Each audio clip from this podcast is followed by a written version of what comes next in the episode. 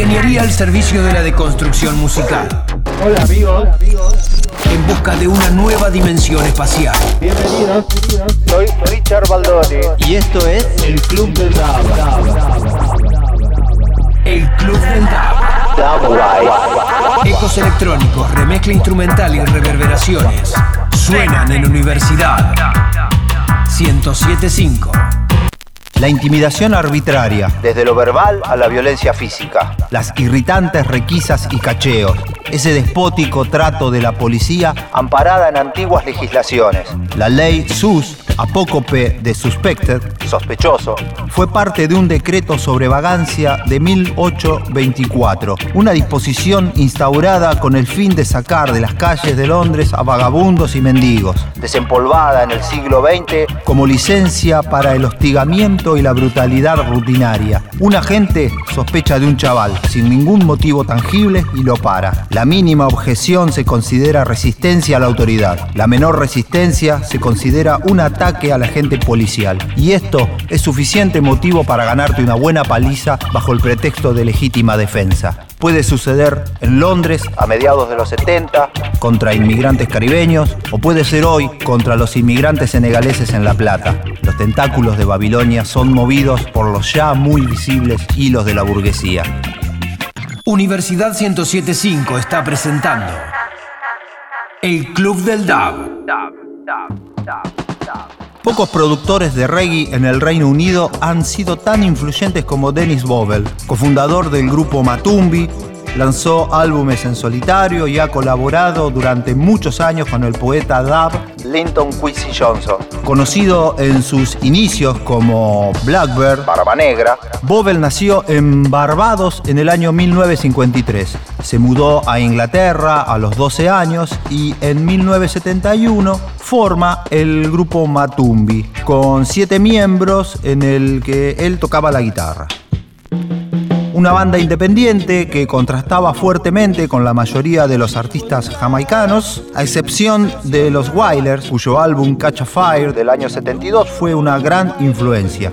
Hay que decir que las bandas de reggae británicas recibían muy poco apoyo de los sound systems en aquel entonces. Ya que se centraban en material de Jamaica. Duros comienzos tuvieron los Matumbi, eligiendo tocar en clubes regidos por Sound System y ante un público más interesado en escuchar un DJ en vivo en lugar de una banda. Amargamente irónico debe haberles resultado que Trojan Records eligiera editar una versión satírica del tema Brother Louie De la banda pop Hot Chocolate. una ocurrencia cómica grabada en un tiempo sobrante del estudio sin intención de ser editada. Ante esto, en lugar de abandonar a la audiencia principal de reggae en favor de la audiencia radial más convencional, Matumbi encontró la manera de satisfacer a ambos públicos con un mismo material mediante la aplicación inteligente de estructuras pop sin diluir su contenido, muy al estilo Lovers Rock.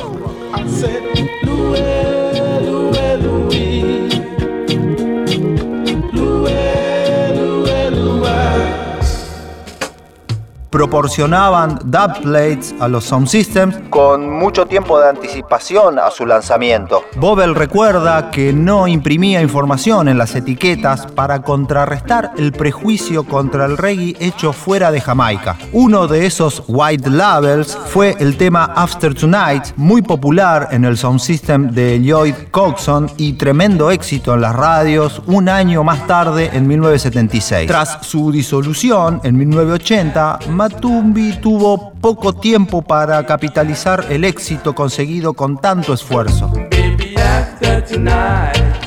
Aún así, el futuro de Bobel como productor independiente comenzó a vilumbrarse en su trabajo con el segundo single de la banda, Steel Pulse, Consiguiendo en 1977 un éxito underground. de la canción Neai Love. Un gran paso fue en 1979 el simple Silly Games, de Janet Kay. alcanzando el puesto número 2 en las listas británicas. Al darse cuenta de que las mujeres constituían la mayoría de los compradores de singles en las tiendas orientadas al público de color, Bowell apuntó a este grupo demográfico con canciones de amor Al estilo reggae, de artistas femeninas, lanzando así la tendencia del lovers rock, creando un sello con ese nombre.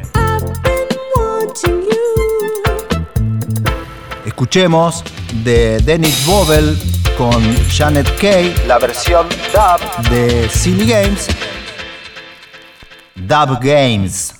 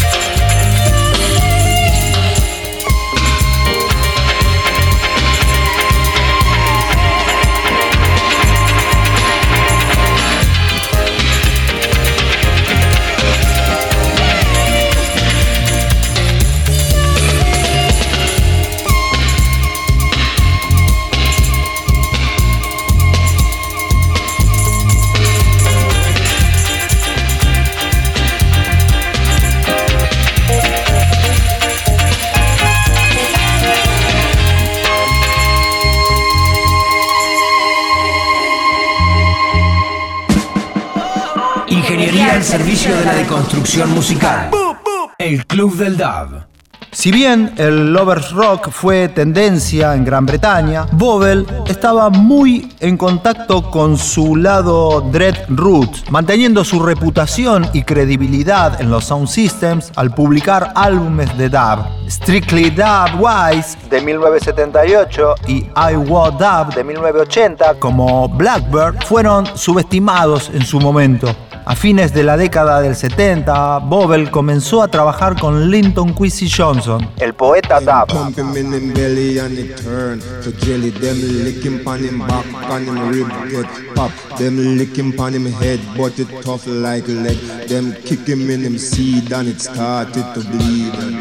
Sus caminos se cruzaron cuando Johnson trabajaba como periodista y fue asignado a entrevistar a Bobel, de esta reunión surge una asociación creativa a largo plazo. Fueron en particular los dos primeros volúmenes de Linton Quincy Johnson in Dub los que iluminaron el camino de Bobel sobre la construcción musical. Nunca quieto, Bobel también grabó la película Babylon en 1980. En ella fue más allá de las raíces tradicionales del reggae británico, incluyendo el álbum debut de la idiosincrática banda post-punk femenino The Slits, ha producido, además de los ya mencionados Steel Pulse y The Slits, álbumes de artistas como iRoy, The Thompson Twins, Sharon Shannon, Alpha Blondie, Bananarama, The Pop Group, Fela Kuti, Orange Shoes y Madness, entre otros. El lanzamiento principal de Bobel podría muy bien ser Brain Damage de 1981 un álbum doble que abarcó las múltiples dimensiones de su paisaje sonoro. Sabor root con características dub, algo de parloteo de DJ junto con estribillos pegadizos. Lamentablemente, el disco que fue grabado en su totalidad en el Studio 18 de Londres no fue lanzado en Estados Unidos en ese momento.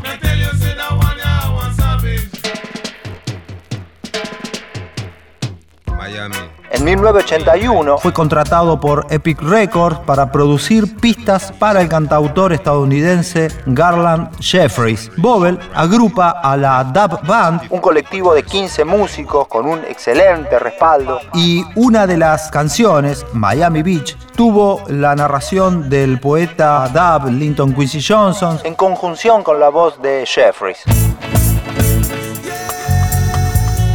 Bobel no solo grabó singles con la Dub Band, también esta fue la banda soporte de Linton Quincy Johnson en giras mundiales. En los últimos años, Bobel ha capitalizado su catálogo y ha ampliado su paleta eléctrica. En 2012, después de una cirugía en el cuello, Bobel, entre otras restricciones médicas, no debía colgarse el bajo. Más que cualquier músico, el bajista tiene una conexión casi umbilical con el instrumento, por lo que la perspectiva de no sentir vibración es sumamente frustrante. Es entonces que se le ocurre la idea de desempolvar viejas cintas analógicas de finales de los 70 y seleccionar algunos títulos organizó en el estudio de Neil Fraser, Mad Professor, la conversión digital rescatando los sonidos de un inevitable proceso de oxidación. Al final de la mezcla y utilizando una amplia gama de equipos antiguos, analógicos, hasta tecnología actual, saca el álbum Make It Run, un álbum que navega por el profundo origen del dub británico con el condimento de las producciones del siglo XX. Escuchemos entonces del álbum Make It Run del año 2012 el tema Run Rasta Run.